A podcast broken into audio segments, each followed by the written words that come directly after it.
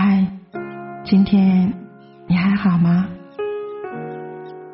这里是思思读书吧睡前夜听，每晚十点用故事治愈情感，用声音温暖心灵，我们一起来听。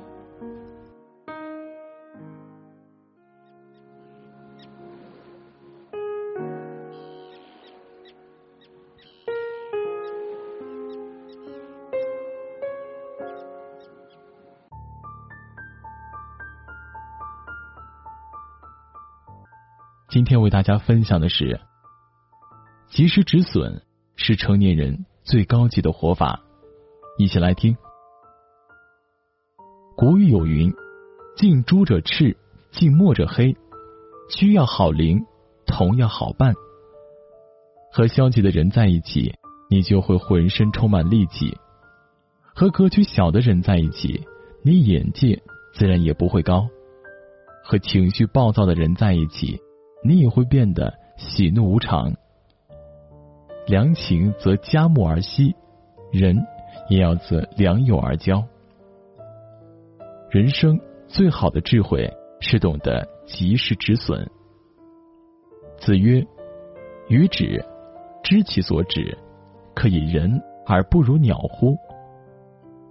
有一种鸟类叫黄鸟，它们经常会在精疲力尽时选择停下筑巢歇息。然后寻找方向，重新出发。而身为万物之长的人类，却常常在不值得的人或事上苦苦纠缠。正如孔子所说：“动物都知道及时止损，怎么人还不如鸟呢？”记得电影《狼图腾》中有一段描述：当地人会在草原放捕兽夹来捕捉野兽，但却很少能捕捉到狼，并不是因为狼有多聪明。而是因为狼在落网时会选择咬断腿来逃生，而其他野兽被捕却只是嚎叫，浪费力气挣脱，最终成为猎人的盘中餐。狼亦如此，人何以堪？我们更该明白，当断不断，反受其乱。亚克斯说过这样一句话：人生中百分之九十的不幸，都是因为不甘心。这是很多人不懂得及时止损的原因。比坚持更重要的是懂得及时止损。西方人有句谚语：“不要为已经打翻的牛奶流泪。”对于已经打翻的牛奶，就没有再喝的必要。那些无可挽回的人和事，就应该转身离开，勇敢的走出这一段糟糕的局面。电视剧《蜗居》里，海藻和小贝。是大城市里常见的年轻情侣，他们没有什么钱，却彼此过得很快乐。小贝拼命的对海藻好，承包了所有家务，会讲笑话逗海藻开心，记得每一个节日，理解他们的所有小心思。他们为了美好的生活，努力去存钱、买房、结婚，甚至连未来孩子的名字都想好了。可海藻。最终还是因为钱背叛了小贝，他接受了宋思明的帮助，以致到了无法挽回的地步。三毛说：“爱情如果不落实到穿衣、吃饭、数钱、睡觉这些实实在在的生活里去，是不容易天长地久的。”诚然如此。宋思明对海藻的诱惑，就如橱窗里漂亮的衣服、奢侈的哈根达斯冰激凌。他是可以解决工作和生活中遇到的难题，也有成熟男人的魅力，可他终归是有家庭的人。俗话说：“常在河边走，哪有不湿鞋？”海藻在第一次偷情被小贝发现后，他选择了回归，和小贝蜗居在出租屋里，戴上袖套，用牙刷小心翼翼的擦拭厨房灶台上的污垢。可是，有了裂缝的感情终究回不到原来，他们最终。还是选择分开。海藻投入了宋思明的怀抱，她怀孕了。故事的结尾，宋思明因为车祸去世，海藻流产被切除子宫，终身无法再生育，精神也变得恍惚。世界那么大，人生那么长，谁都难免会走错几步。